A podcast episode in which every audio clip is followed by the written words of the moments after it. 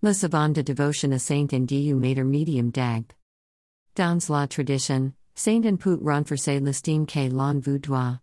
C'est savant de devotion est con support disciper les on maléfiques qui empêche d'être bien vu.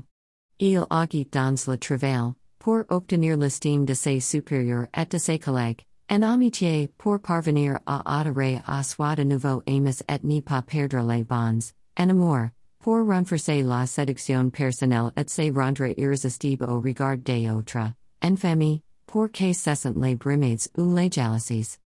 Contact Apple slash plus 229 99 41 73 66.